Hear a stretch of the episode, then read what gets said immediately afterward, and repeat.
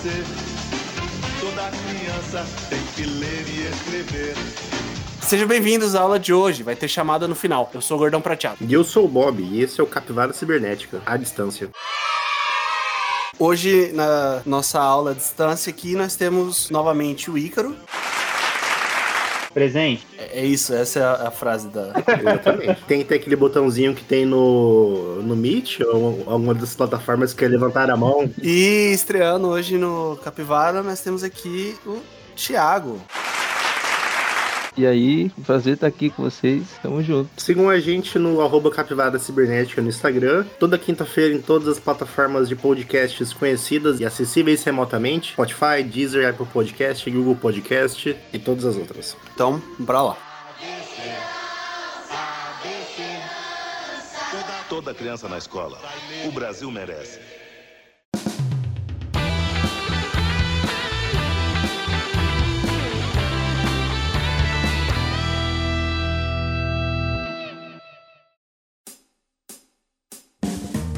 Nas notícias bizarras de hoje, animal volta à vida após 24 mil anos congelado na Sibéria. Acorda, menina, vem cá! Ele foi encontrado na Sibéria depois de ter ficado 24 mil anos e pelo menos é o que aponta a pesquisa aí, é um animalzinho pequenininho e ele foi capaz de se reproduzir assexuadamente logo após ser descongelado. Ou seja, cuidado. Ele não vai ser pequenininho por muito tempo.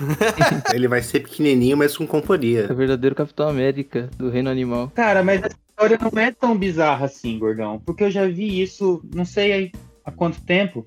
Se chama O Enigma de Outro Mundo. Eu ia falar isso agora. Congela essa porra de novo. Queima. Não deixa essa porra ficar, não. Tem no Netflix esse filme, esse filme é legal. Esse filme é legal, mas agora vai ser realidade. Ah, mas no, o Gordão leu errado, ele falou que um animal. Não é um animal, é uma bactéria, né? Um... Não, é um animal, mano. Ele é descrito como um organismo multicelular. Ele é um animal, ele é um rotífero. Procura aí o que é rotífero, cara. É uma bactéria, ele é uma poeira espacial, no máximo. Primeiro, ele não é uma bactéria porque ele é multicelular. Já tá errado aí. Aqui tem informação! Eita. O Gordão é aquele senador da CPI lá que fica perguntando qual é a diferença de um protozoário e de um vírus. A senhora sabe qual que é a diferença do protozoário e do vírus? Ah, o Gordão no Mas podcast. é verdade, ele é do Reino Animal mesmo, tá certinho. Aqui, ó. Os rotíferos são filo de animais aquáticos e microscópicos. É um animal, cara, não é uma bactéria. Que não é animal, não. É no máximo um plâncton esse troço. Ele é no máximo comida de baleia. Vai lá e come então, Bob. Duvido. Eu já não tô tão gordo assim pra me encaixar na classe das baleias, tá? Ele não é animal naquele sentido figurado, né? Nossa, que bicho animal, mas ele é um animalzinho. Nossa, velho. É estranho também. O mundo tá cheio desses organismos aí que sobrevivem em lugares bizarros, né? Tem os que vivem perto de vulcão lá. Eu nunca vi nenhum organismo multicelular que se multiplica sozinho. não, mas lógico que tem. É normal. Mas não são só os unicelulares que fazem isso? Não, os multi também, né? Dormi nessa aula, perdão. Os protozoários, que são diferentes dos vírus. Gordão, o que é um protozoário? Você poderia descrever pra todo mundo aí? É muito datado. As pessoas que ouvirem isso aqui, daqui a cinco anos, se elas tiverem coragem, elas vão ficar pensando o que, que esse povo tá falando. Eu acho que hoje elas não tá pensando o que, que esse povo tá falando, mas tudo bem. O detalhe, Bob, é que ela não estava viva durante esse tempo. Ela, ela tava, sabe, tipo aquela parada da ficção que ela estava em estado criogênico? Era isso, cara. Ela tava hibernando. Ela tava congelada, ela tava morta, ela estava morta. Morta ela não tava, né? Porque eh, se ela tivesse morta, ela tava morta. Ela não ressuscitou. É. Esse é o problema. Tá escrito na notícia, voltou à vida, cara. Eu acho que o termo voltar à vida não é tipo de ressuscitar, é de não estar mais no estado que ela, ela voltou para o estado anterior. no- Tipo assim, não que ela tava viva, ela morreu, porque senão a gente teria que construir igrejas pra ela, né? De novo, Bob, você tá querendo brigar com a classe. Ou seja, ele mal acabou de voltar à vida e já tá em extinção, é isso? Não, porque já se reproduziu, cara. Isso aqui. Velho, daqui a pouco vai ter mais desse bicho aí do que panda. Se não tem, inclusive. Se não tem agora, no momento. O que vai diminuir, provavelmente, com a multiplicação desse bicho, talvez seja a vida humana, como a gente já comentou. É, esse é o perigo. Não vejo problema ainda não. Não, mas tá lá na Sibéria, lá no Ártico Russo, lá, deixa eles lá. Tem no máximo uns gulag lá pra uns russos doidos lá. É assim que todas as coisas ruins começam, Bob. Então só lá no cantinho, deixa eles, nem tem que incomodar a gente, não. Existe gulag ainda? É, Eu, eu acho que os gulag ainda estão lá, não sei se eles usam. Tudo bem que o, eu não quero falar muito do presidente russo, né? Mas acho que ainda existe, hein? Queria dizer nada não, mas. Mas então, eu acho que não tem muito que a gente se preocupar com esse animal, não, porque como ele foi descoberto por esses cientistas, ele deve estar deve tá numa situação bem controlada, então, Uhum. então isso não vai se espalhar, não. Já vira uma pandemia, hein? Então, a menos que se torne uma, uma arma biológica aí. Taca a cloroquina nele, gordão. Já vamos resolver o problema já. Não, você tá brigando com outra classe, velho. Para com isso. Eu prefiro mexer com, com putz do que com cloroquina, irmão.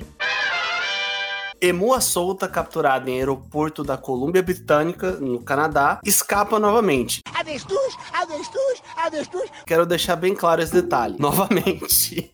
pra quem não sabe o que é um emu, o emu, ele é uma. Ele é tipo uma ema da Austrália. Ele é, é literalmente esses- essas aves aí gigantes que não voam. Ou seja, ele é uma ema que luta. Porque os bichos na Austrália são tudo agressivos, né? Mas ema é agressiva, cara. Você tá, já já viu uma ema, velho? É o Bolsonaro que se cuide, né? O Bolsonaro foi Não.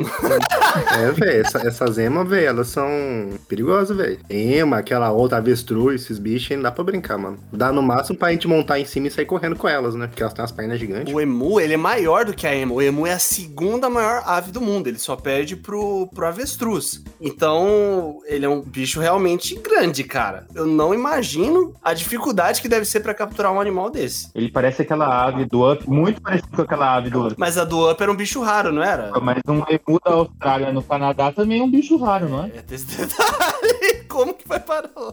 Exatamente. Eu me pergunto o que que é mais difícil, capturar esse animal ou deixar ele ser solto, porque não é possível. A incompetência dos pessoal, Ah, deixar ser solto parece fácil, ela já fez isso duas vezes. pelo amor de Deus.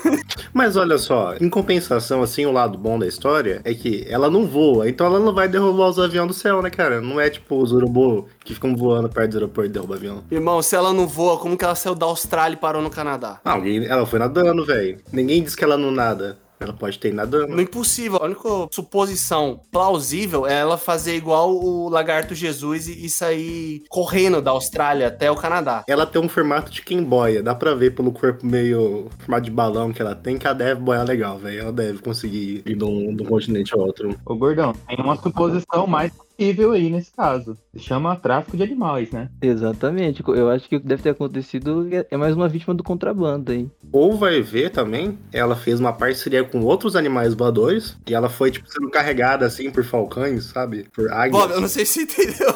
Que é a segunda maior ave do mundo. Ah, ela entregou o ovo dela pra cegonha e falou, ó, manda pra um lugar melhor. Ela sendo carregada por cegonhas, assim, sabe, no mar. Ela vem tipo uma trouxinha, ela cai, tipo no, no COD, assim, que você cai na ilha. Ela deve ter caído do Canadá. É, as animações da Disney estão estragando a mente das pessoas. Esses bichos aí eles só são um animal normal quando a gente tá com o olho aberto. Quando a gente fecha o olho, ninguém sabe o que eles aprontam. É, inclusive, aqui perto de casa tem um, tem uma área militar aqui. Vira e mexe, vai uma ema ali no, no canto. Ela, Eu ela... achei que você ia falar que tinha um emu aí do lado. Não, porque se tivesse. Aí realmente o tráfico tá rolando solto, velho. Tem uma EMA aqui no- na área militar, acho que eu já comentei, inclusive, isso no, no episódio do Capivara. Que ela... Você já montou nela uma vez, Gordão? Não, senão seria crime, né? Eu estaria invadindo uma propriedade militar. Ela já entrou naquele tanque que tem ali na frente ou não? Tem um tanque ali na frente, não tem? Tem um tanque ali na, na- na- no colégio militar e mais em outras áreas aqui, mas é assim, ela, ela fica num lugar lá muito específico. É, ela fica num canto e fica olhando os carros, é isso. Vira e mexe, você passa ali na avenida, você vê ela olhando os carros, tranquila. Acho que é um pouco mais dócil do que o emu aqui que tá andando no aeroporto. Pode ser um emu de família que tá ali só querendo aproveitar um domingo. Cara, se tem uma coisa que esse emu não tem no Canadá é família, velho. A gente não sabe, ele pode ser casado com uma outra ave. Ele já, ele já chegou no Canadá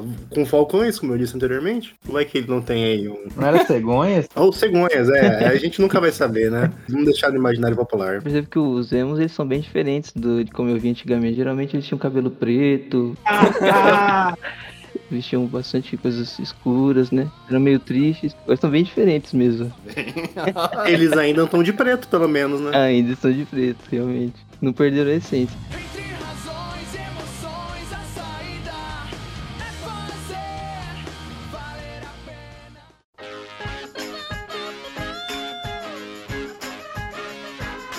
O tema de hoje será sobre aulas durante a pandemia. A gente vai começar primeiramente com uma pergunta bem importante para os nossos convidados. Qual o curso de vocês? Bom, eu faço medicina na UFMS, então se tinha, um- se tinha um curso que podia ser afetado com o ensino à distância, era o meu, né? Daí já entra a minha segunda pergunta para você. Ele é um curso próprio para ensino à distância, na sua opinião? Definitivamente não. E o seu, Ícaro, qual que é seu curso? Cara, eu estou estudando gastronomia na Universidade Católica Dom Bosco. Um beijo pros salesianos. Patrocina a gente. Eu preciso de um air fryer. Você quer que eu providencie um air fryer? É, gastronomia, né, cara? Você pode ter contatos na indústria de utensílios cozinha. Alimentícia, não eletrônica, pai. Ah, mas tá tudo junto, né? E o Ícaro, o seu curso ele foi feito para, você acha que ele é próprio para educação à distância? Cara, não, não dá, não dá. Muita, muita gente me pergunta como é que eu estudo EAD gastronomia. Mas você não tem cozinha em casa? Ainda pior, o cara faz gastronomia, ele só lê livro de receita, mano. O livro que vem no micro-ondas, tá ligado? O livro de receita do micro-ondas. É, primeiro semestre é Ana Maria Braga um. Compra na barraquinha lá o livro da Palmeirinha, que vem 55 receitas de bolo. Ah, e antes fosse, seria tudo mais fácil. Mas respondendo a pergunta do Thiago, assim, todo mundo tem uma cozinha em casa, mas o que passam na faculdade, eles não podem exigir que os alunos comprem os materiais. Tem uns materiais que são meio difíceis de e a instituição, como faculdade, tem mais facilidade do que cada aluno individualmente. Você tá falando de frigideira antiaderente, é isso? Não, eu tô falando de filé de peito de pato. Filé de peito de pato? Exato. A faculdade providencia carne de pato pros alunos fazerem as receitas assim, sem zoeira mesmo? Sim. Caraca! Era pra ser um prato pra eu ver no primeiro semestre. A faculdade já providenciou a capivara pra vocês cozinharem? Não, capivara ainda não. Ainda bem, cara, ainda bem. Eu ficaria muito triste se a resposta fosse assim. Capivara, muita gente come, cara. Carne de caça. hein? Tem um corte certo pra você fazer nela, mas dá pra comer. Eu tenho um vizinho que caça bicho, aí ele caça às vezes quando capivara. No quintal de casa, inclusive. Então, tipo assim, pra gastronomia, cursos rápidos, ah, eu quero aprender a fazer um risoto, quero aprender a fazer uma massa, esses cursos rápidos dão pra ser EAD tranquilo, porque eles são estruturados pra ser assim. Mas um curso de graduação, que é o que eu tô fazendo, onde era pra eu aprender na prática, ter contato com os alimentos e com as produções, foi muito prejudicado com, com EAD. Mas aí vai a pergunta: qual curso de graduação ele é, vamos dizer assim, apropriado para fazer AD? Tem um curso assim, tipo, história, filosofia, geografia, engenharia. Na sua opinião, assim, na opinião dos dois convidados, qual, qual- quais cursos, assim, vocês acham que seriam talvez mais fáceis de serem adaptados para o EAD? Eu acredito que que envolvam mais a parte teórica, né? A graduação que a gente tem hoje em dia, eles não estão preparados para ensinar EAD, mas acho que os que têm uma carga teórica maior teriam mais facilidade de se adaptar. Eu concordo plenamente. Aqueles cursos que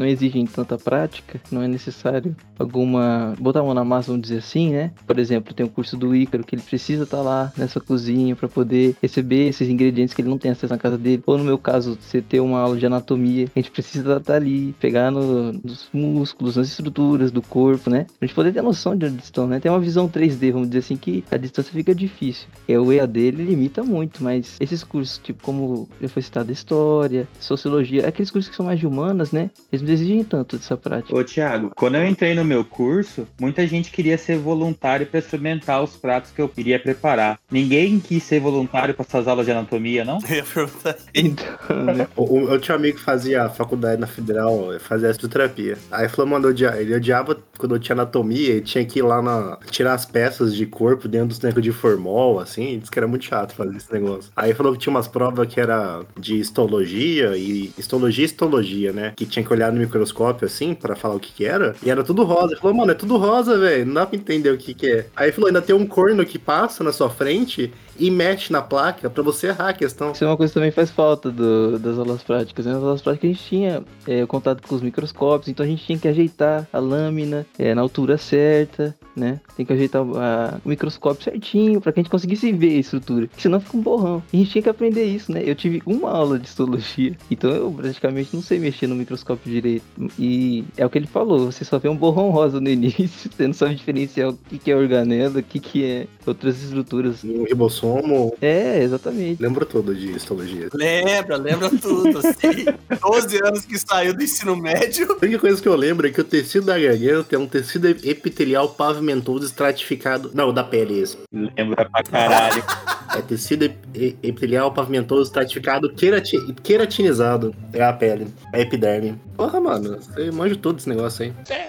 Mas eu vou ser bem sincero, ô Ícaro. O, o filé de peito de pato você consegue carpir no um lote aí. Mas e, o e o braço do amigo pra fazer audioanatomia? O braço do amigo é se você ficar atento no acidente da rua aí, velho. Você já, já sai juntando no acidente da rua aí, mano. Você vê um cara caindo, você já. Gordão, pega a sua turma de engenharia. Quantas pessoas você acha que teriam condições de comprar uma peça inteira de filé mignon pra poder aprender todos os tipos de corte? Mas é um problema do Brasil. O problema pra mim não é nem comprar, é você errar. Porque se eu comprar uma peça, dar uma peça de filé e você queimar o meu filé mignon, bicho, a gente vai ter um problema muito sério. Era pra ser o pato na semana, o filé mignon na semana seguinte, outra carne na semana seguinte. Não é todo mundo que, que tem esse bolso todo aí, não. Puxando um pouco aquilo que o Bob falou sobre qual curso, de certa forma, ele é próprio pra EAD. Eu sei que a gente tem muita graduação em EAD hoje no Brasil. Inclusive tem até enfermagem EAD. Eu não faço ideia como, mas tem enfermagem EAD no Brasil. E mesmo assim, cara, você, de certa forma, precisa de prática. É difícil você achar algum curso que você não precisa de prática. Vocês falaram de história, mas e se for licenciatura? E aí? Como que vai funcionar a prática? Não digo nem a prática também, né? Por exemplo, tem essa- esses cursos tipo história ou outros cursos dessas áreas, ou os de licenciatura. Nesses cursos, a, a- a integração, acho que é o convívio da faculdade em si é muito proveitoso, né, pro aluno, né? E assim,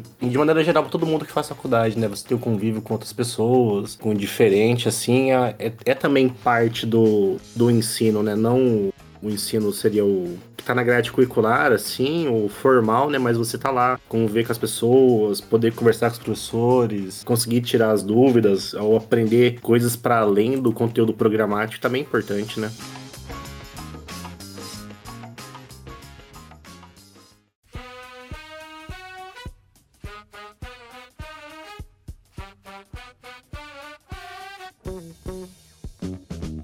As aulas durante a, a pandemia? Pra vocês, principalmente, que tem coisas que são práticas. O que vocês estavam esperando quando começou toda, toda essa loucura e o que realmente aconteceu? Olha, eu tava esperando pelo pior. É, meteoros caindo do céu, Jesus voltando. Temos voando. Temos voando, tá acontecendo já, né? Então eu tô esperando pelo pior, porque a grande questão é que, infelizmente, pelo menos na faculdade federal, a gente tem poucos professores que estavam preparados para dar um ensino à distância, que foram capacitados para saber mexer nas plataformas. Então, isso acabou prejudicando bastante a gente, né? A gente tinha uma ideia disso, que os professores não receberiam curso porque não dava tempo. Então, no caso da nossa faculdade, que é bom contextualizar para o resto do Brasil, né? A nossa universidade, a Universidade Federal de Mato Grosso do Sul, ela foi uma das únicas que manteve, mantiveram, pelo menos o curso de medicina, que mantiveram os cursos é, ao longo do período de pandemia, pelo menos em 2020. Então, enquanto todas as faculdades do Brasil, a maioria, tiver, pararam, a UFMS continuou. Então, os professores não tiveram tempo de fazer, de fazer uma preparação, né? E os alunos tão pouco. Então, foi tudo muito corrido, foi bem complicado mesmo. Poderia ter sido melhor, mas é o que eu falei, foi um caos. Foi, foram meteoros caindo do céu. Em defesa dos professores, eu diria que eles não estão preparados nem para dar aula pessoalmente. Então, quem dirá no EAD? Só pra tirar uma dúvida, Thiago, só pra esclarecer, qual que é a média de idade dos seus professores até o momento aí? Cara, mas é uma boa pergunta, mas acho que a, a média deve ser uns 40, 40 anos. Você tem professor muito velho? Muito, muito velho mesmo? 60 pra cima. Pouquíssimos, pouquíssimos. Eu vi, eu acho que eu tive aula com professores nessa faixa aí. Se eu tive aula com alguns professores nessa faixa, foram uns dois, sabe? Os dois professores no máximo. A grande maioria é realmente na faixa dos 40. E eles conseguiram se adaptar, na sua opinião? Cara, a, a idade, ela não se tornou um limitador. Apesar de ser. A gente tem esse estereótipo, né? Que as pessoas mais velhas têm uma dificuldade maior. Mas o que falta, o que criou uma dificuldade, pelo menos ao meu ver, foi a falta de vontade de alguns professores, falta de estímulo. O que aconteceu com alguns alunos? Ah, mas isso aí é presencial também. Padrão FMS. Isso aí não é culpa do EAD, não. E, e é, é aí que tá. Isso se manteve pro EAD, né? Esse, esse é o problema. Nessa questão eu também notei, agora principalmente, porque eu, assim como o eu faço doutorado. E eu tava fazendo algumas matérias como ouvinte. Comecei a notar que ano passado acontecia isso menos. Agora eu tive muitos professores que no ano passado davam as aulas ao vivo, mesmo no ED, mas o cara dava aula ao vivo. Que esse ano ele, ele começou a dar aula ao vivo e ele parou de dar e dava gravada porque tinha, tinham poucos alunos que iam via aula ao vivo, sabe? De, sei lá, a 20, al- como não era obrigatória a presença, de 20 alunos, eles tinham 10, 7, 8. Ele mandou e-mail um dia falando que ele não ia dar mais as aulas ao vivo porque os alunos não estavam conseguindo assistir no horário da aula. Ele parou. Não, não tava conseguindo, né? Convenhamos. E foi muito ruim, porque as aulas, as aulas dele eram muito boas. Como foi pra você, Ícaro, essa questão de expectativa e realidade quando começaram as aulas distância? A expectativa era que acabasse rápido. Essa é a expectativa não só minha, como da faculdade no primeiro semestre. Então, em vez de é, interromper as aulas, eles foram levando, começando a se adaptar. Foi um processo bem doloroso. Então, o primeiro semestre foi muito, muito prejudicado por isso. Já agora, pro, pro último, o segundo semestre e agora no terceiro, eles já se prepararam melhor. Então, já esperando que ia durar bastante tempo, eles conseguiram se preparar então conseguiram oferecer de uma forma mais inteligente. Tanto que meu segundo semestre, eles puxaram matérias teóricas que eu teria para frente e empurraram as práticas, para não ser tão prejudicado assim. Isso foi algo que aconteceu em muitos, muitos cursos mesmo. As pessoas foram, tipo, foram colocando as práticas que muitas vezes as práticas eram, ainda são, né, matérias fundamentais e foram jogando pro, pros últimos semestres. E eu acho que isso acaba prejudicando um absurdo, porque quando a pessoa for fazer a prática, ela não vai ter motivação alguma. Para mim, eu não via a hora de chegar nas práticas. O que me motivava era eu quero chegar nas práticas. Em relação a isso que o Bob já, já falou um pouco, tipo, aula vivo ou aula gravada? O que, que vocês estão preferindo no momento? Cara, aula ao vivo,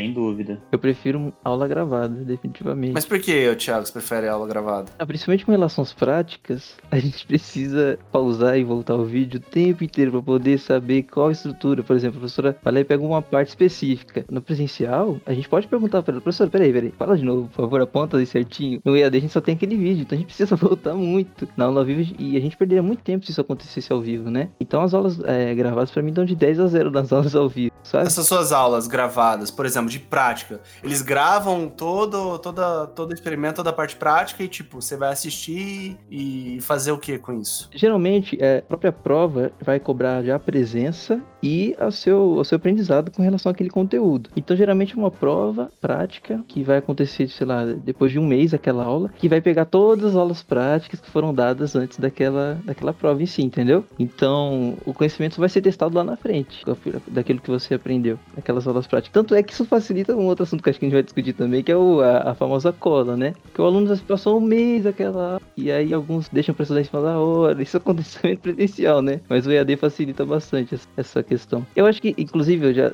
só pra ficar claro aqui, que às vezes que eu falando desse jeito faz parecer que eu tô crucificando a, a faculdade, mas pelo menos no meu curso eu tive uma experiência muito boa, porque eu falei que foram foi meteoros caindo do céu, né? Mas no meu curso, apesar de a gente ter essa expectativa de que seria bem ruim, na realidade os professores, a grande maioria foram pro- professores que estavam dedicados e com vontade de fazer a coisa pra frente, né? E os alunos, os que queriam que a coisa fosse pra frente mesmo, né? Eles conseguiram, a gente conseguiu tirar um bom proveito do EAD, apesar de todas as dificuldades. Então, assim, a faculdade ela conseguiu proporcionar um bom ensino, vamos dizer assim.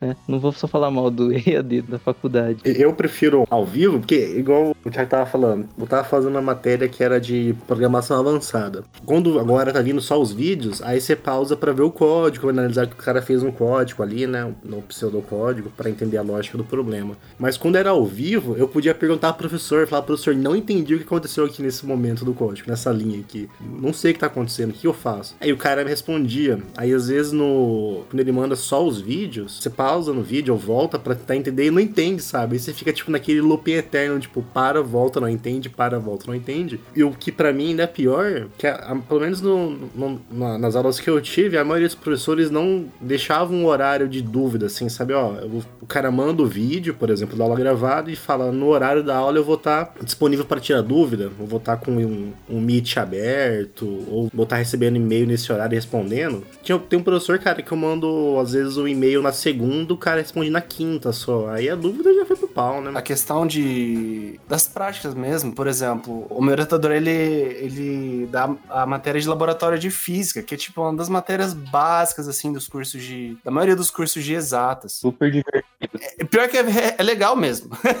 Eu não acho que é meme. Inclusive, eu já. Meu estágio de docência no mestrado foi com laboratório de física. E Eu, eu gosto disso, eu acho legal. É, você tem probleminha, gordão. O laboratório de física é da hora, velho. A graça do laboratório de física é você ir lá e- e fazer o experimento. Você vê a teoria acontecendo, né, na sua frente. É, isso é legal. E aí, o que, que eles estavam fazendo lá? Eles, os técnicos do laboratório vão lá, fazem o experimento, gravam e o aluno faz o relatório. O aluno fica só com a parte chata. E aí não dá pra você errar no experimento, né? Quando você faz experimento, você pode errar, aí pode dar merda. E você pode aprender. Você pode aprender com a merda. Você lembra os de química, de qualidade da água, que eles não davam certo? Você tem que inventar coisa no relatório, dar uma amiguezada. Nesse caso, você não tem esse problema, dá sempre certo, né? A graça do laboratório é é essa, cara, porque o relatório realmente é chato pra caramba. Então, a diversão que você tinha, você não vai ter. Você vai ter que ficar vendo vídeo. É tipo você assistir o Manual do Mundo e. É ver vídeo de gameplay no YouTube. Deve ser uma droga, cara. Deve ser muito ruim, muito chato. Inclusive, por conta de ter alongado muito a pandemia, imagino que assim, esse não era o plano, mas provavelmente muitas disciplinas de laboratório era, é, deve estar rolando isso aí no Brasil. Os técnicos vão, fazem o experimento e o aluno só fica com a parte É chata. bom que eles fazem o experimento uma vez só também, né? Usa dois anos a gravação aí. É, vai ficar pra sempre. Cara, eu concordo com o Bob. Eu gosto das aulas ao vivo porque você consegue tirar a dúvida ali na hora. As aulas gravadas não tem como. Você fica ali com a dúvida e você vai morrer com ela. Só que perguntar na aula viva é meio trabalhoso, hein, cara? Você vai perguntar, daí o professor para de falar, e você para de falar e ninguém fala, aí você fala, o cara fala, aí fica naquele negócio meio chaves, assim. Eu, eu dou aula de, de inglês ao vivo. E assim, a minha sorte é que minhas turmas são pouquíssimas pessoas. vai De uma a três pessoas. Isso você controla numa boa. Ah, metade da minha turma já. Olha.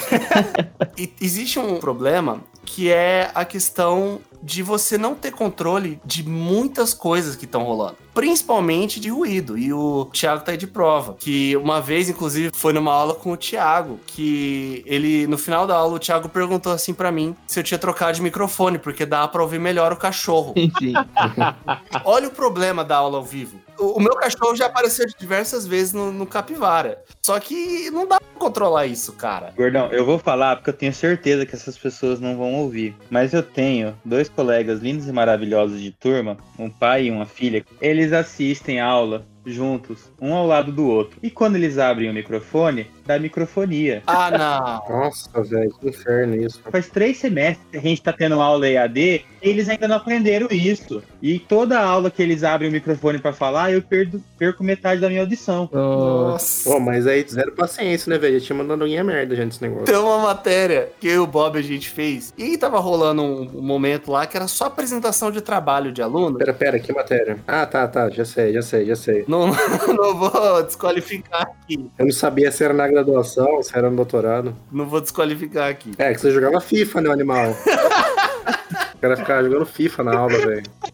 Eu queria dizer que antes do EAD o Gordão também fazia isso. Não, ele jogava outras coisas, ele dormia, ele fazia um monte de coisa, mas. Calúnia. Tava rolando uma matéria que no, no final dela era só apresentação de trabalho. Tipo assim, era no Meet e aí o aluno ia, colocava pra apresentar, abria o microfone dele e o resto ficava tudo. Só queria fazer um parênteses aqui, porque em teoria era pra cada apresentação ter 20 minutos. Os malucos levavam uma hora falando. Os caras estavam defendendo a tese deles na matéria. O que se esperava era que todo mundo deixasse o microfone no mudo pra evitar isso. Porque era uma turma o quê? Com 16 alunos, ô Bob? Era isso? Tinha uns 16, 17 alunos. Pra mais, hein? Então, tipo assim, cara, às vezes você deixa um microfone aberto e já fica um ruído violento. O cara tava apresentando e do nada, cara, começou uma cachorrada violenta. Cachorro latindo, parecia que o cachorro tava colado no microfone. O cachorro puxou o microfone pra baixo e latiu no microfone. E o cara continuou apresentando, aí uma hora ele ficou de cara. Uma hora o cara, uma hora o cara subiu o sangue à cabeça e, e ele falou: Ó, eu não vou continuar apresentando enquanto não, não fizerem silêncio. O cara ficou bravo. E a professora quieta. Professora quieta, velho. A professora não falou O nada. professor tá jogando FIFA essa hora também. O professor tá jogando FIFA comigo. Isso é um risco, viu? Os professores não estarem prestando atenção na aula, isso acontece. Mas, ô, ô Gordão, você lembra que a gente tinha uma matéria na faculdade que era expressão em comunicação, uma coisa assim, que era sábado de manhã que a pessoa dormia no trabalho. Matéria boa, hein? Caraca, aprendi tudo sobre guindaste nessa matéria. Esse professor me representa. hein? Que a pessoa dormia meio do trabalho, falava, não, velho, a professora tá dormindo, Que matéria inútil, velho. se ela pode, eu posso, É né? a matéria que o professor passava os Smurfs pro aluno assistir na aula, pô. Não dava, não. Eu preferia FIFA e Smurf. Fifinha, né, velho? Na faculdade não dava, era no máximo um Pokémon ali no, no celular ali. O professor tem esse risco. Tipo, o professor não saber lidar. Não, às vezes ele nem tá cagando, mas tipo, o professor chega e fala assim: Ô, todo mundo, faz a boa aí e coloca no mudo. Sabe? O professor não faz isso às vezes, cara. E... Ou às vezes o professor tá com ruído e ele não sabe. E como que você vai falar? Imagina, se fosse o cachorro do professor e o cara fala uma dessa, que não vai mais apresentar o trabalho não tiver Essa paciência. matéria que eu tava falando, que, é da, que era de programação, eu não sei se é porque meu professor ele é, ele- ele é cientista da computação, né? Então o cara manja. Mas o maluco dava aula no Meet com dois computadores. Usava um computador só pra passar os slides e um computador só pra falar. Pra ele poder ver pergunta no chat enquanto ele falava. Porque se você apresenta, você tá compartilhando a tela no seu computador, você não consegue ver o chat. Aí o cara pegava dois computadores só pra dar aula, velho. Mas ele só precisava de dois monitores, né? Ele não precisava de dois computadores. Mas ele é cientista da computação, não cientista dos monitores. Ele tinha que usar dois computadores, perdão. Não sei se ele tem dois monitores. Eu acho que eles usavam da faculdade pra fazer isso, inclusive. Mano, ele tem dois computadores? Como que ele não tem dois monitores? Não, mas ele, ele pode ter um notebook e um computador. E quantos monitores ele vai ter? E um no notebook, mas não dá pra você usar o notebook mais nada. Tá louco, tio? É, velho. Não, que lógica é essa? Vocês estão loucos? Como é que você vai ligar dois computadores num monitor só? Não, velho. Você tem um notebook que tem um monitor próprio e o monitor externo. Como é que você vai usar o computador e o notebook pra usar o mesmo. o- ou você vai usar o notebook e o computador nos dois? Pode usar o notebook e um monitor pra usar como segunda tela. Isso, é, não- não sei se você sabe, Bob, não sei se você já viu alguma stream na vida, mas. Não, mas daí o cara, mas daí o cara não quer. Sei lá. O Caraca, cara quer gastar mais energia. o cara quer gastar mais energia, é isso. Ele usava dois computadores, tanto que ele entrava na chamada do Meet Ele logava duas vezes na aula com, também? du- com duas contas no Meet. Caralho! Você interpretou isso a partir do, do- que ele entrava com duas contas ou ele falou mesmo que ele usava Ele duas? falou que usava um computador pra mo- passar os slides e um pra apresentar. É que uma coisa pode acontecer a pessoa entrar pelo celular também, que é bem. Porra, compra um monitor pra esse moço, dá um cabo HDMI pra ele. E ficava, mano, e ficava show de bola a apresentação. Não, não tô discutindo a qualidade do negócio, é, é só a logística. Ele só não tá seguindo a lei do mínimo esforço.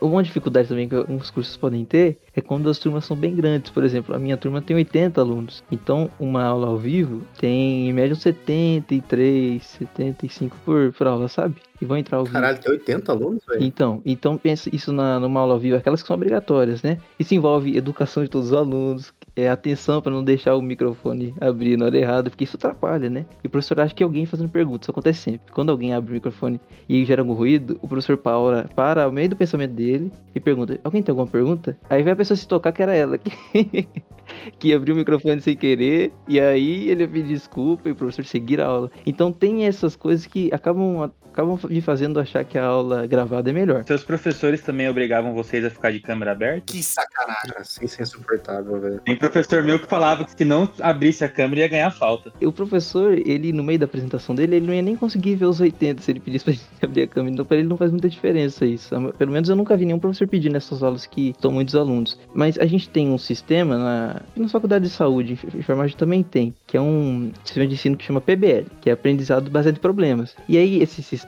a gente basicamente, é basicamente, tipo, o aprendizado depende do aluno. Então ele que tem que correr atrás. Esse, esse PBL a gente tem um de tutoria, que a gente se reúne em grupos menores, divide essas salas de 80 alunos em grupos menores, tem uma média de uns 10 alunos em cada grupo, e nessas tutorias a gente tem que estar com a câmera ligada, e elas duram em média ali duas horas e meia, três horas, que é a gente apresentando todo o conteúdo que foi estudado naquela semana, entendeu? Então nessas aulas a gente tem que estar com a câmera ligada e atentos ali, porque o professor tá, tá assistindo a gente, basicamente a gente dando aula pro professor, entre aspas, né? Tem um detalhe, né, cara? Numa, num- Se você abrir aquele mosaico do Meet com 80 pessoas, todo mundo com câmera, tipo, véi, vai, vai formar a imagem do Michael Jackson se olhar de longe, tá ligado?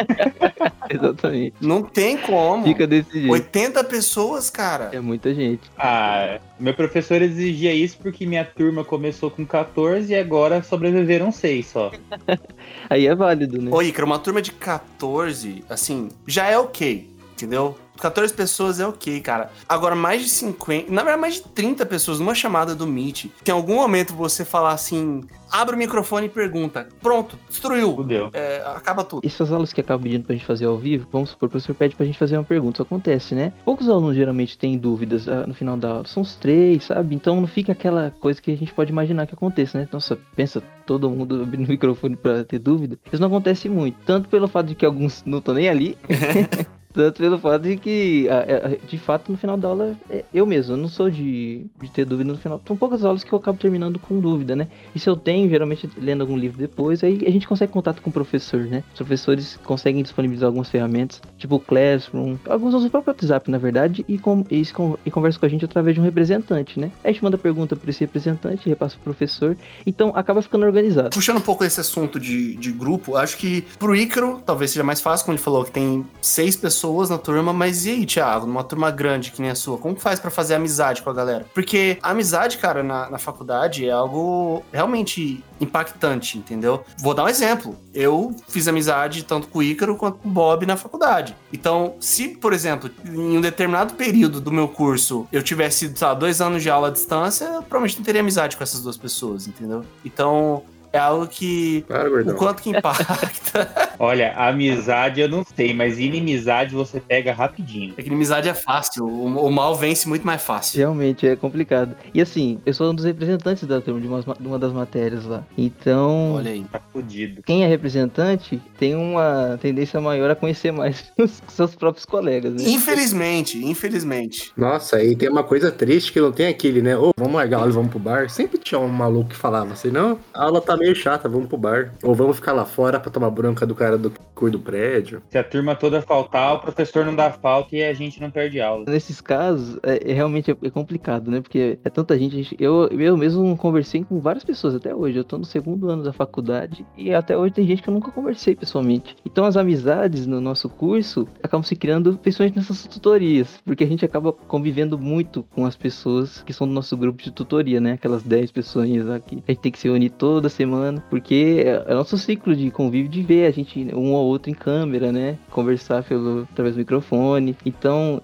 é basicamente através dessas tutorias, essas reuniões que a gente faz, porque a gente tem, a gente tem que se aguentar, né? Pensa você ver seu colega toda semana e é como se você estivesse tendo que dar aula junto com seus colegas, então tem que ter um entrosamento bom. Então a tutoria meio que te força, ou você vira amigo dessa pessoa, ou você vira inimigo, entre aspas, e suporta ela. Paralelo, né, gordão? Tipo, assim, eu não sei como tu sou orientador, mas o meu orientador tem uma porrada de orientado, de mestrado, doutorado, PIBIC. Eu não conheço quase nenhum deles, assim, sabe? De ter visto, eu vi um ou outro, assim, uma vez, converso com um ou outro, assim, mas não conheço. No outro laboratório que eu trabalhava, eu conhecia todo mundo, porque tava todo mundo todo dia no laboratório, sabe? Daí você faz amizade e tal. Uma vai casar agora, inclusive. A gente já comentou isso no nosso programa que a gente falou sobre. No episódio que a gente falou sobre mestrado e doutorado, o quanto que a pandemia afastou a gente desse ambiente. Só que acho que na graduação, cara, é muito pior. É, pior, bem pior, né? Na graduação é muito, porque na pós-graduação, cada um ali tá fazendo o seu e pronto. Agora na, na graduação, pô, mano, você lembra, Bob, quantas vezes a gente já não organizou o grupo de estudo, principalmente das matérias básicas, sabe? É, Tipo, direto a gente via, é, a galera organizava pra estudar tal coisa, ia É junto. uma coisa que funciona, né, realmente, esses grupos de estudo. Eu fiz,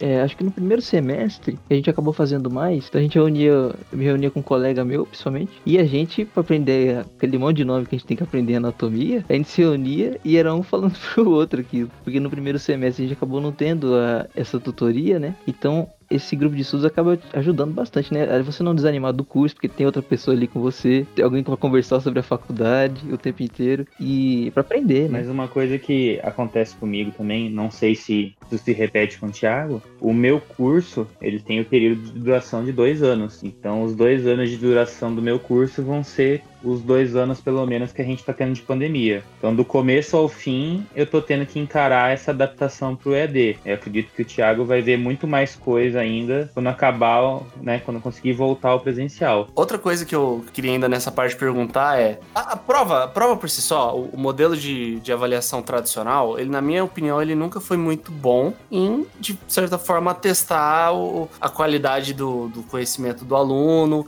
e esse tipo de coisa. Mas durante a pandemia, pra vocês, as provas, como que os professores lidaram com ela e como que os alunos lidaram? Vocês que provavelmente estão em grupos aí de alunos e, sabem como que rola a mutreta. Cara, eu acho que até agora não conseguiram adaptar as provas ainda. As aulas eu acho que se adaptaram bem, mas as provas não. Porque tem prova que eu tenho que fazer teórica que se não fosse com consulta eu não ia responder nem na bala. Felizmente isso acaba acontecendo. O professor, ele tenta, ele tenta compensar o ensino à distância, que ele já supõe que vai ter muita cola, com uma prova bem mais difícil. O aluno não vai conseguir achar aquela referência para aquela resposta muito fácil. Se ele tivesse tido, por exemplo, a aula de- do professor, né? Infelizmente isso acontece. Alguns professores eles têm uma noção de que isso não vale a pena. Quem vai colar vai colar de qualquer jeito. Quem não vai vai tentar fazer a prova direito. Então é melhor fazer uma prova que, condiz, que seja condizente com o aprendizado que o professor e o curso esperam. Né? Naquele ponto que o aluno tá, naquele ano que ele se encontra. Mas, assim, eu percebi uma coisa, né? Uma, uma matéria nossa já voltou a ser presencial. Uma matéria que chama Propedêutica Médica e Imagenologia. A gente chama de semiologia, basicamente. Que é basicamente a matéria onde a gente aprende a, a coletar as informações do paciente, a fazer um exame físico, sabe? Então é uma matéria bem prática, não tinha como a gente ter ela à distância, né? Então a gente já foi pro hospital, a gente vai, inclusive, ainda, né? A gente já tá, tá tendo esse contato com os pacientes. Logo agora no segundo ano, né? E essa matéria, ela já teve uma prova presencial. Ela teve a primeira prova presencial em dois anos do curso.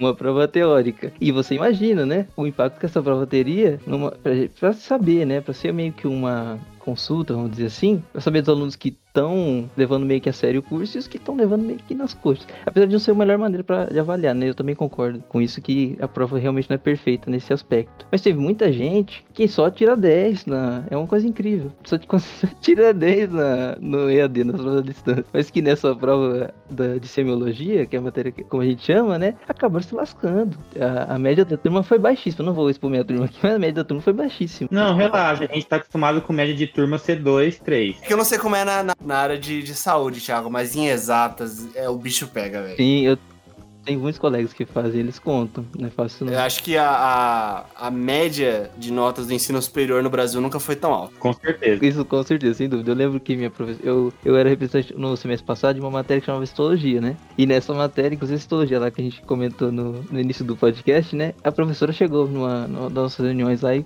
e falou pra mim: Olha, eu nunca vi uma média tão alta. E ela trabalhava anos com isso, né? Então, assim, ela, ela tava falando isso rindo. Sua, né, professora? Ela falou isso rindo, porque ela sabia o motivo, né, das notas estarem, estarem mais altas. Então, assim, é complicado. Sabe, pra- mim, na minha opinião, o maior problema da prova é o seguinte, essas, essas provas à distância, com os alunos que acabam levando a, a, a matéria nas coxas e que acabam colando, consequentemente, né? Esse problema é o seguinte, a prova, ela tá ali pra meio que avaliar o conhecimento. Por alguns professores acabarem fazendo uma prova dificílima, que não tem nada a ver com o que a gente devia saber até aquele ponto, a gente acaba indo mal, quem, quem acaba fazendo a prova séria. Mas por- pela grande maioria da sala, metade para um pouquinho mais da sala, que acabarem indo muito bem na prova, quando a gente vai questionar o professor sobre a prova, ele tem aquele argumento. Se mais metade da sala foi bem, gente, não sei o que vocês estão reclamando. Nossa, meu professor falava que um foi bem, o resto tinha obrigação. Isso, e isso acontece, cara. Tem uns professores um pouquinho mais coerentes, né? Mas tem outros que não querem saber. O problema é de vocês. E isso é, é uma. É até um. Como é que posso dizer? Um meme ensino fu- é, superior, né? O professor tá nem aí pra você. Ele quer dar aula dele e você que se lasca. Então quando a gente não tem um professor que se importa, que percebe que não tá legal, as coisas não estão funcionando, a gente acaba tendo uma prova que não- a gente não aprende a matéria como devia, vai mal na prova, o curso consequentemente acaba sendo afetado e isso vai prejudicar a gente lá na frente, na verdade, porque a gente não tem certeza do que a gente devia é, sair do, daquele semestre sabendo. Porque o bom da prova é isso, a gente filtra aquilo que a gente vai precisar levar pra frente, porque infelizmente muita coisa na faculdade a gente aprende não naquele semestre e lá na frente não usa mais, mas tem várias coisas que a gente consegue aproveitar, né? E a prova, pelo menos é, a experiência que eu tive, ela consegue filtrar, né? Algumas, aquelas coisas principais. O professor não vai conseguir cobrar tudo na prova, né? Então, isso pra mim é um problema, sabe? O professor que essa- ele tá subindo o nível da prova e a gente não tem como argumentar contra isso, porque tem gente que vai bem. Tá todo mundo regaçando, Exatamente. a nota de todo mundo tá lá no teto. E do lado do professor também, imagina se ele começa a passar trabalho pra todas as turmas, o cara não dá conta de corrigir tudo também, né? Eu ia falar assim, prova oral, mas prova oral pode ser tão longa quanto. A gente teve prova oral na faculdade, levou 15 horas. A gente teve uma experiência ridícula de prova oral que demorou três horas. Meu É amigo. difícil achar um sistema de avaliação condizente, né? É, algumas disciplinas que eu tive, meio que professor achou uma alternativa boa no momento da prova. Ele colocava uma questão de situação. Ah, o que você faria se tivesse num, num momento assim? O Jacão, Fogaça e a.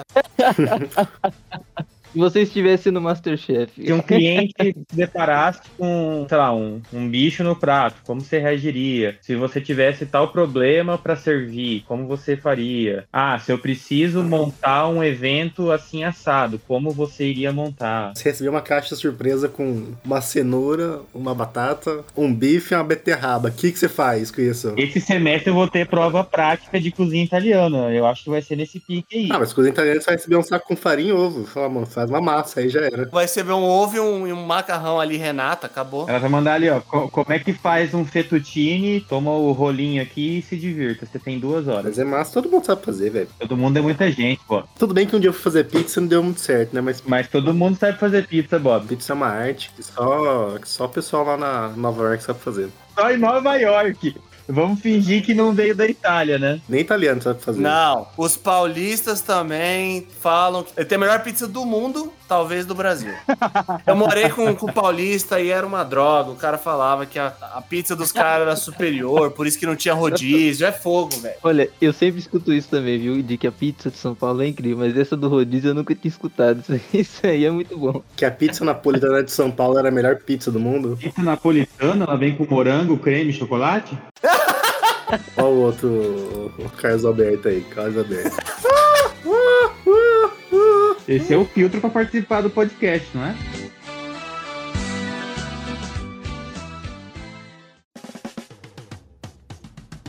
Aproveitando que a gente tá falando de provas, como que a gente consegue focar nas aulas e aprender durante a, a pandemia, durante esse período? Porque, que nem vocês falaram, teve uma adaptação, vocês, vocês entraram na faculdade imaginando que iam fazer aula à distância. Vocês ambos passaram, sei lá, quantos anos tendo aula presencial e de repente mudou tudo de uma forma que vocês não queriam. E aí, pra aprender, como que foi o processo de vocês aí de, de tá sendo, né, o processo de aprendizado, como focar nas aulas, prestar atenção nas coisas? No começo foi difícil, confesso. Porque, não sei se todo mundo ainda lembra, em março de 2020, quando começou, ah, vai durar só umas três semanas, aí depois vai durar só três meses. Espero que não dure três anos agora, né? Mas o primeiro semestre foi muito difícil porque a gente achava que ia voltar ao presencial a qualquer momento. Então, ah, vamos aguentar o EAD mais um pouco porque vai voltar presencial. Putz, não, não voltou ainda, vamos aguentar mais um pouco que vai voltar. Ficou o primeiro semestre nessa, nessa embromação, então foi bem sofrido. Você ficava ali na esperança e, e sempre a esperança caía por terra. No segundo semestre, todo mundo falou: não, não vai voltar tão cedo, toca no presencial que vai ser assim. Aí foi, foi bem mais confortável. Já tá conformado, você sabe que vai ser assim, não tem surpresa. Mas aquele esquema, meu curso é noturno. Então, à noite, normalmente, aqui em casa é, é mais silencioso. Vou pro meu quarto, tenho o canto do meu quarto destinado para estudar, né? Para assistir as aulas. Você tem um cooktop no seu quarto, é isso? Não, não, é só para assistir, gente, não é para cozinhar. Hoje você consegue sentar e assistir uma aula sem querer abrir o YouTube. Depende do professor, mas consigo. Tem uns professores assim que é a prova de resistência. Eu tô tendo uma professora, beijo professora, que do começo ao fim do semestre, ela, ela abre o Meet, começa a gravar a aula, dá oi pra todo mundo e ela fica lendo o livro durante três horas seguidas. Aí é fogo. Então, assim, ler, eu acho que eu já aprendi, mas eu- ela não acredita nisso. Então, essas aulas são meio doídas. É aquela você tá só de corpo presente e olhe lá. Ô, Thiago, o que você vê tanto do- dos seus colegas quanto de você mesmo? Tipo, tá rendendo a aula na pandemia? Pra quem tem interesse, sim. Pra quem, tipo, não tá. Já não tá, tipo, quer que vá logo pro presencial, não quer saber mais de AD, é para as pessoas acabam não. Porque acabam unindo, né? Essa falta de vontade da pessoa com a facilidade que o EAD apresenta, né? Pô, você assiste a aula quando você quer, essas aulas gravadas, né? Que são a maioria. Mas assim, ó, eu- é minha experiência. Eu tenho dois tipos de distrações aqui, que são as coisas que vêm do- dos meios eletrônicos, meu computador e o celular, e tem a- as distrações que vêm na minha casa. A do meu computador, por exemplo, notificação da Steam, que aparece no meio da Tô no meio do, da aula, cartão de Steam. Fulano tá jogando tal coisa. Eu consigo desabilitar aqui. No meio da aula aparece lá, Gordão está jogando FIFA. Você aparecia com frequência, hein? Que acontece aqui em casa, o cachorro latindo, isso eu não controlo. Então, eu acabei me adaptando e no começo eu tinha dificuldade de estudar de, de manhã e de tarde por causa do- das distrações que aconteciam aqui em casa. Mas hoje em dia, eu, eu o meu mecanismo de, de defesa, vamos dizer assim, foi assistir as aulas de noite de madrugada. É o que eu faço. Eu praticamente madrugo, quase durante a semana, sabe? Porque é o melhor momento pra estudar. Não tem barulho algum. Sou eu e meu computador, né? Então você conseguindo superar a barreira do das distrações do seu computador, que é o que a, a pessoal conseguiu fazer, né? Quem consegue tirar proveito do EAD, você consegue se ajeitar com sua casa, sabe? Por exemplo, arrumar um horário melhor, ah, colocando os cachorros na casa do vizinho, sei lá, fazendo outra coisa. Essa questão mesmo da, da distração é mesmo. Eu tenho. Eu nem tô falando, tipo, a questão do FIFA. Eu- o FIFA, durante a, a aula, era porque, assim, a aula era ruim mesmo. A aula não agregava. Ainda assim, tipo, mesmo na aula que não agrega, pelo menos tem que estar lá prestando atenção. Pelo menos ouvindo alguma coisa, entendeu? Porque vai que o professor fala alguma coisa importante. Vai que ele chama você pra responder uma pergunta. Não, não menor chance. Você imagina lá as aulas de medicina lá do Thiago com 80 cabeça. É mais fácil você ganhar na Mega Sena do que o professor chamar o nome ali. É difícil pra vocês, né? No caso do curso de vocês. Tanto pro, pro Ícaro, que tem, além de ser um curso um pouquinho mais curto, tipo, imagino que tenha muita coisa nova que nunca viu na vida e que real- provavelmente vai usar. E assim como o Thiago, que, tipo, é medicina. Você tá, ligando, tá lidando com, com vidas. Coisas que são um pouquinho mais. Qual que é a palavra? Delicadas. É, são coisas mais delicadas. Do que, por exemplo, um. Vou dar. Eu vou dar o exemplo do nosso curso. Tem muita coisa, tem muita matéria tonta. E tem muita coisa que, assim, pra alguns é útil e pra outras não vale nada. Tipo, metodologia e redação científica. Quem não quer seguir carreira acadêmica tá cagando pra isso, entendeu? E aí, é errado você deixar a aula lá e, e dane-se? Porque se você tivesse na faculdade, talvez você ia chegar lá, só ia falar presença e sair pro corredor. Águas subterrâneas. Tinha 50 negros matriculados, 8 na sala assistindo aula. Dos 8 que assistiam aula, tinha 3 acordados, os outros 5 estavam dormindo. Tipo isso, entendeu? Se fosse na faculdade, você talvez não assistisse a aula. Por que que em casa você faria isso? faculdade tinha muita aula que eu ia pra sala não pra prestar atenção. Eu ia pra ver o que o professor ia dar. Porque eu, às vezes você falta aula e o cara te fala: Não, o professor deu isso aqui. Tinha parado e que parte que tinha começado. Então eu ia simplesmente pra saber o que, que o professor deu naquela aula. Anotava no caderno que ele deu, dormia, ficava lá fora, ia tomar uma água, passeava na faculdade, fazia qualquer outra coisa. Mas só pra ter certeza que ele tava dando, pra eu estudar depois. É, No meu caso, a gente tinha algumas matérias que muitos colegas ca- acabam considerando inútil, até em medicina tem isso, né? Então, tem um colega meu até que ele diz, dois risado, que ele fica indignado que tem matéria de coisa que a gente devia ter aprendido em casa com nossos pais e estão dando isso aqui na faculdade. Por exemplo, o tratamento do paciente, né? A relação médico-paciente. Na hora que você vai encontrar com o paciente, você tem que se apresentar, você tem que estar olhando pra ele. enquanto- Isso não são coisas que ele brinca que a gente devia ter aprendido em casa e não na faculdade. Olha, mas já fui atendido por médico que não te... faltou essa aula, hein, cara. Exatamente. E isso acontece bastante. Tem muitos colégios que acabam ignorando completamente essa matéria. E a D presencial. Tinha gente que tava lá mexendo no notebook quando tava acontecendo essa aula, né? Que tava anotando, mas tava jogando alguma coisa. é esse o maluco que vai trabalhar depois perto de casa, certeza. É esse o maluco que vai crescer, vai fazer doutorado e vai criar um podcast. Olha, Mas bem sucedido daí, né? Diga-se de passagem. Infelizmente, isso acaba acontecendo, né? Essas matérias acabam sendo negligenciadas e lá na frente quem acaba sentindo falta disso não é nem o aluno, é o paciente, né? Que vai ser atendido por ele. Mas essas matérias, eu- o meu problema é o seguinte: eu não sou de deixar a matéria, a matéria rolando no computador e fazer outra coisa, porque eu não consigo fazer isso. Se eu tô na aula, eu não consigo deixar lá o professor falando e não ficar prestando atenção. O máximo que eu já fiz foi pra lavar uma roupa,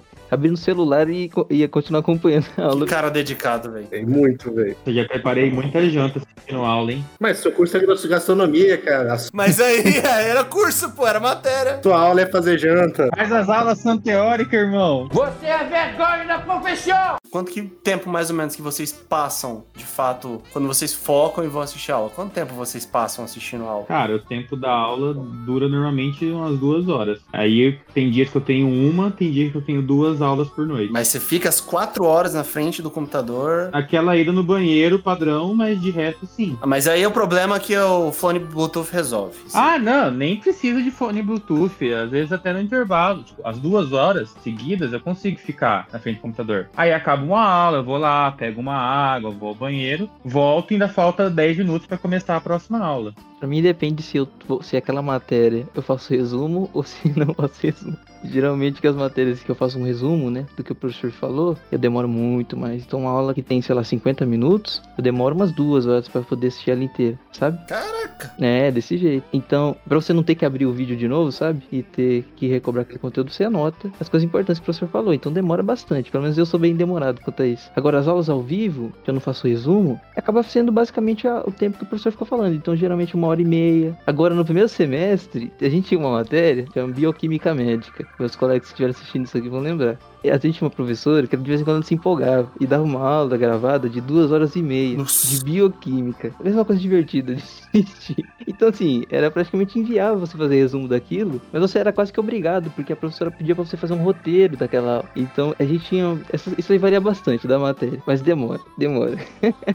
Não importa se a aula é gravada, se é ao vivo. Ao vivo a gente geralmente passa mais de uma hora e meia ali parado na frente do computador sem levantar, né? Pelo menos você vai assistir direto, diretão a aula. Ah, eu não dou conta. Eu tô vendo o negócio, 40, 40 minutos eu levanto. Assim, embora eu trabalhe com coisas ligadas a computadores, a programação, eu não suporto ficar muito tempo na frente do computador, não suporto. E assim, eu, eu passo o dia inteiro no computador porque eu tenho que trabalhar no computador. Mas depois que eu termino de trabalhar, eu não ligo mais durante o dia. Porque eu não suporto, velho, ficar na frente desse negócio tanto tempo. Mas, Bob, você acha que por não estar se divertindo, não estar aproveitando, não se torna mais cansativo? Não, porque na faculdade também não tava me divertindo muito, sabe? Nem aproveitando, mas só o fato de eu ter ido até lá, sabe? Estar sentado na cadeira, é, é diferente, sabe? E assim, tem um, tem um lance que. Quando tinha alguém falando na sala, tinha um professor, eu me sentia meio obrigado a olhar, pelo menos olhar pra ele, sabe? Mesmo se você tá viajando, você tá pensando outra coisa, mas eu ficava pelo menos olhando pro cara. Ah, computador não, velho, não tô nem vendo o professor, velho, tô ouvindo com a TV falar comigo. Ah, mas tem situações bem cômicas no, no EAD, viu? E coisas bem engraçadas que acontecem.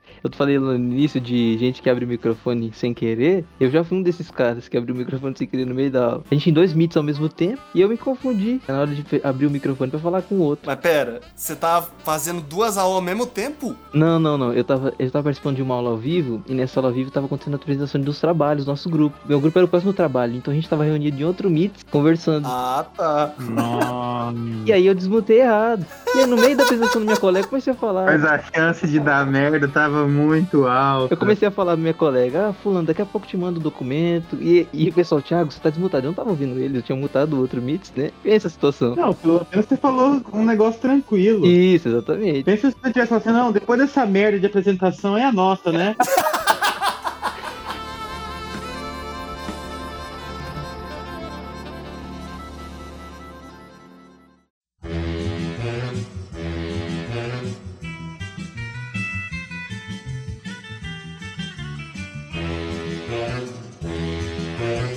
Obrigado por escutar o Capivara Cibernética. Esse é um projeto independente. Então, se você gostou da nossa ideia e se você quer nos apoiar, pode entrar em contato conosco lá no Instagram do Capivara Cibernética. Também fique à vontade para mandar um tema. Valeu, tamo junto!